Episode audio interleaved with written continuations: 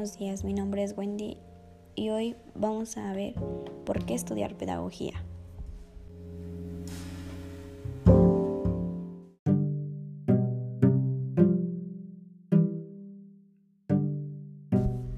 La pedagogía es una ciencia social e interdisciplinar enfocada en la investigación y reflexión de las teorías educativas en todas las etapas de la vida, no solo de la infancia.